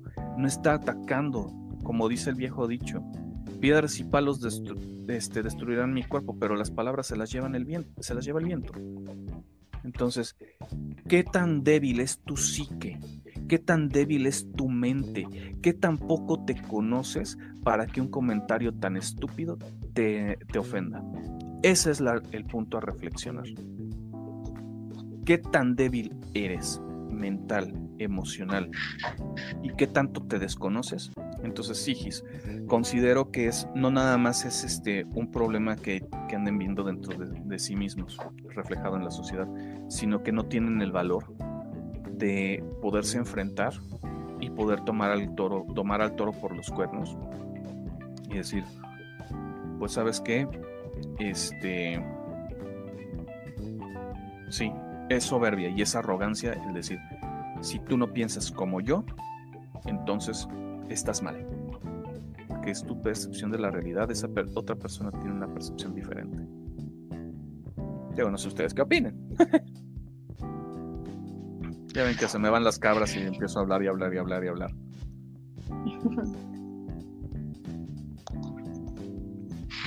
Uy, pues. Sí, son, son muchas cosas que me quedé pensando.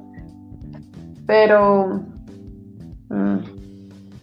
Sí es, es cuestión de, como tú dices, ver, como, o sea, también tener ese, ese criterio sobre ti mismo, ¿no? De, ver qué es lo que, qué es lo que, o sea, qué, qué cargas tienes, qué necesitas, no sé, sacar, no, sé. o sea, tengo muchas cosas que decir, pero como que no, no, no ordeno todavía bien mi mente, pero, pero sí, va más o menos así. Ok, Cantinflas, no te entendí, pero pues está chido. Yo tampoco le entendí nada. Ahora sí que literal. I don't get it, por ahí, Sornes jefe. o sea, lo que me refería era que si tienes cargas, o sea, tienes que, tienes que checarlas. Claro. Claro. O sea, tienes, porque si estás criticando algo del exterior, o sea, como tú eres parte de la sociedad también, también es este, también como que es parte del, del problema. No, no sé si sea problema. Sí, pues es que si es, un problema. En el momento en el que ya impide la convivencia saludable entre las personas, pues ya es un problema. O sea, la verdad. Entonces. Pero, bueno. Qué bolita de pelos. Ay, perdón, es que está aquí mi perrita. ah, llamándome. No me estás llamando. ¿Qué quieres? Bola de peletos. Mi bola de peletos. Uy, cositas, sí, yo también te quiero. Te adoro. Órale. Uy, qué bonita. Pero sí, perdónenme.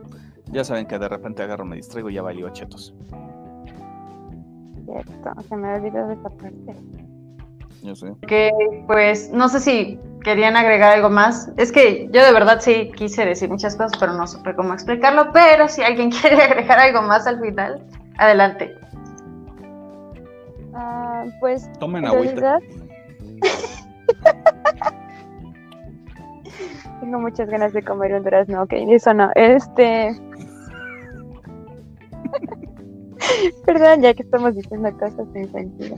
No, no, no, con respecto a lo que estaban diciendo, em, pues sí, por ejemplo, yo reconozco que me molesta mucho la actitud del Rayo McQueen en esa película porque sé que ha actuado así, de esa forma, en muchas ocasiones de mi vida, ¿no? Entonces es como, me molesta verlo porque sé que tiene, o sea, que sí pasa, pues, o sea, son cosas que realmente he hecho y pues, ¿sabes? Como que no lo, no lo quería aceptar porque sé que ahora ya lo acepto, pero en ese entonces no quería. Y pues es algo que es como, o sea, tienes razón, Lalo, de que tienes que sentarte y ponerte a analizar exactamente qué es lo que te molesta de ti y qué es lo que, pues, no sé, de alguna forma siento que haces bien, pero pues voy a ponerlo como en comillas, porque pues, es como que realmente lo hagas bien, o bueno, quién sabe, no lo sé, ya no sé de qué estoy hablando, como siempre. este, pero no, o sea, es un punto. ¿Me vieron? No que- soy la única. Bienvenido a mi mundo. Pues es que así surgió este podcast sin saber qué decir, es cierto, este... No, pero o sea, el punto es que tú te sientes y analices de dónde viene como esta, este disgusto ante todo lo que está enfrente de ti, ¿no? Porque pues hay muchas cosas que no sé, por ejemplo, a mí no me agradaban o no me gustaban o actitudes de ciertas personas que me molestaban mucho y era como de, ¿por qué me molestan tanto, no? O por qué estoy enojada todo el tiempo. Y era porque, pues no sé, o sea, me ofendía por una actitud que yo tomaba y la veía reflejada en alguien más, ¿no? Pero pues es algo que pues llegué, analicé, medité, de ver de esa forma y pues llegué a, a entender que pues, para empezar a mí no me servía de nada, ¿no? Y a las demás personas pues no les afecta, Es correcto. creo. No, Bueno, sí, quiero creer que no les claro, afecta, ¿no? sea, En algunos Sí. casos sí, ¿no? Tienes algunas conductas que pues sí afectan a las demás personas, pero generalmente pues el primer problema que, bueno, quien tiene que enfrentar eso pues eres tú, porque al final del día, no sé, ponte que estás todo el tiempo enojado, pues te quedas solo, ¿no? Y no es como que me moleste estar sola, pero pues es distinto estar solo por decisión a que simplemente inconscientemente tú alejes a todas las demás personas. Es correcto. Así que pues es distinto, ¿no? Y sentarte a analizar y checar todo eso, pues puede que o te ayude mucho o no te ayude nada, pero Por lo menos ya hiciste algo, ¿no? sí, ¿no? O sea, ya es como, haces un avance, tal vez no haces como, uy, cambiaste del día, como es de la noche a la mañana, pero pues algo es algo, ¿no? Pero fíjate que acabas de tocar un tema también muy, muy, muy interesante. El cambio de la noche a la mañana. Y eso es algo que gracias a la tecnología también estamos este, acostumbrados a que la tecnología es rápida, todo es ahorita, ahorita, ya, ya, ya, ya, ya. Así de, oye, ¿qué canciones? No sé, déjame lo googleo, ¿no? O sea, Inmediato. entonces, exactamente, es un resultado inmediato. Y los cambios sociales, los cambios internos, nunca serán inmediatos. Van a ser siempre una cuestión de estar en una constante. Este. Eh, en, una constante insistencia, estar eh, insistiendo, insistiendo, insistiendo hasta lograr tu objetivo. Y. mm, em, perdón. El, eh, este, este tema se traslada a la sociedad. La gente quiere ver en México, por ejemplo, una parte de la mediocridad del mexicano es voto por este gobernante porque me prometió que va a haber cambios. Va a haber cambios este, en un sexenio. ¿Sabes qué? Discúlpame, pero no. O sea, Gis, no sé si tú te acuerdas del. o si ya hayas visto el, el estudio que se hizo de eh, el- la cantidad de hijos promedio que, tenían las mujeres en, en vida en su vida fértil en los años 60 comparados con los, con los 90 y cómo fue la campaña de, de incentivación para tener una, una menor familia, que era antes, si mal no recuerdo, ten- llegaban a tener entre 7 y 7.5 hijos por, por mujer fértil, su, Ujú, bueno, en su sí. vida fértil, y ahorita ya están en 1.5. Y eso fue porque empezaron hasta con un eslogan muy pequeño que decía la familia pequeña vive mejor. Y eso evitó que obviamente hubiese una sobrepoblación que este, tan rápida como para poder este, eh, tener una escasez de, recursos naturales. Entonces, eh, creemos ilusamente que si votamos por algún candidato, vamos a tener un cambio, este, ¿cómo se llama? En automático. Y no, los cambios nunca son automáticos, nunca se van a dar tan poco tiempo. O sea, y lo pueden constatar en cualquier parte y en cualquier momento. Entonces, sorry por haber interrumpido. Sí, es todo un proceso por el que se tiene que pasar cuando hay un cambio. Exactamente. Entonces, ¿Recordaste el cuento de la criada? el cuento de la criada. ¿No han escuchado de ese libro? Bueno, serie también. No. No me acuerdo Este, según. en Estados Unidos, bueno, es como en el mundo futurístico, ¿no? Ah, de que pues la fertilidad había bajado demasiado en Estados Unidos, bueno, en el mundo en general, pero pues como todo buen libro pues apocalíptico solamente se enfoca en Estados Unidos.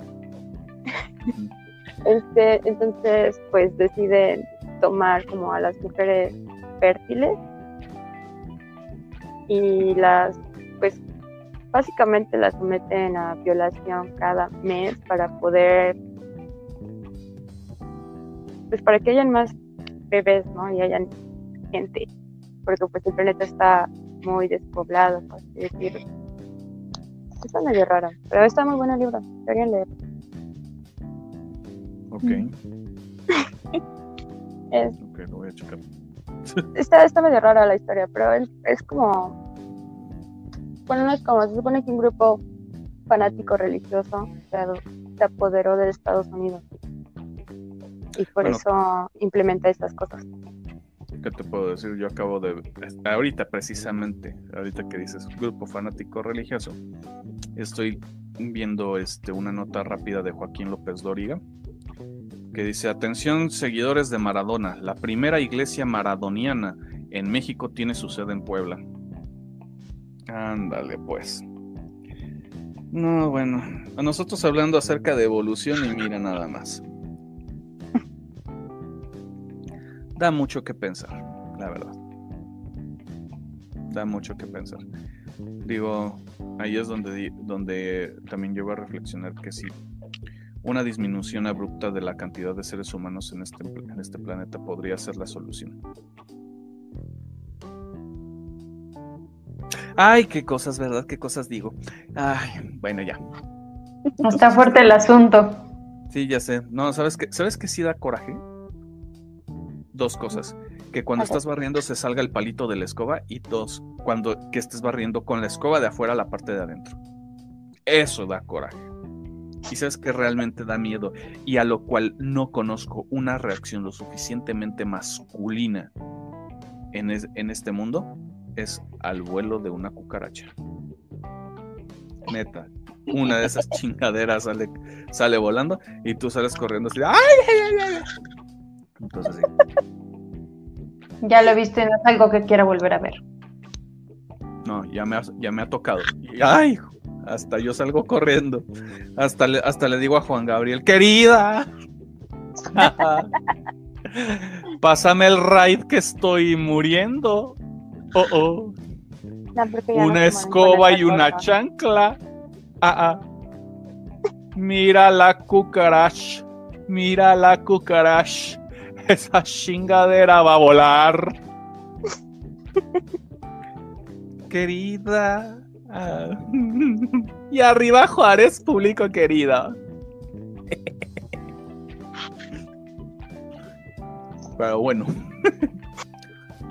Así es esto del abarrote. A veces se gana a veces se pierde. Sí. Se los dejo de tarea.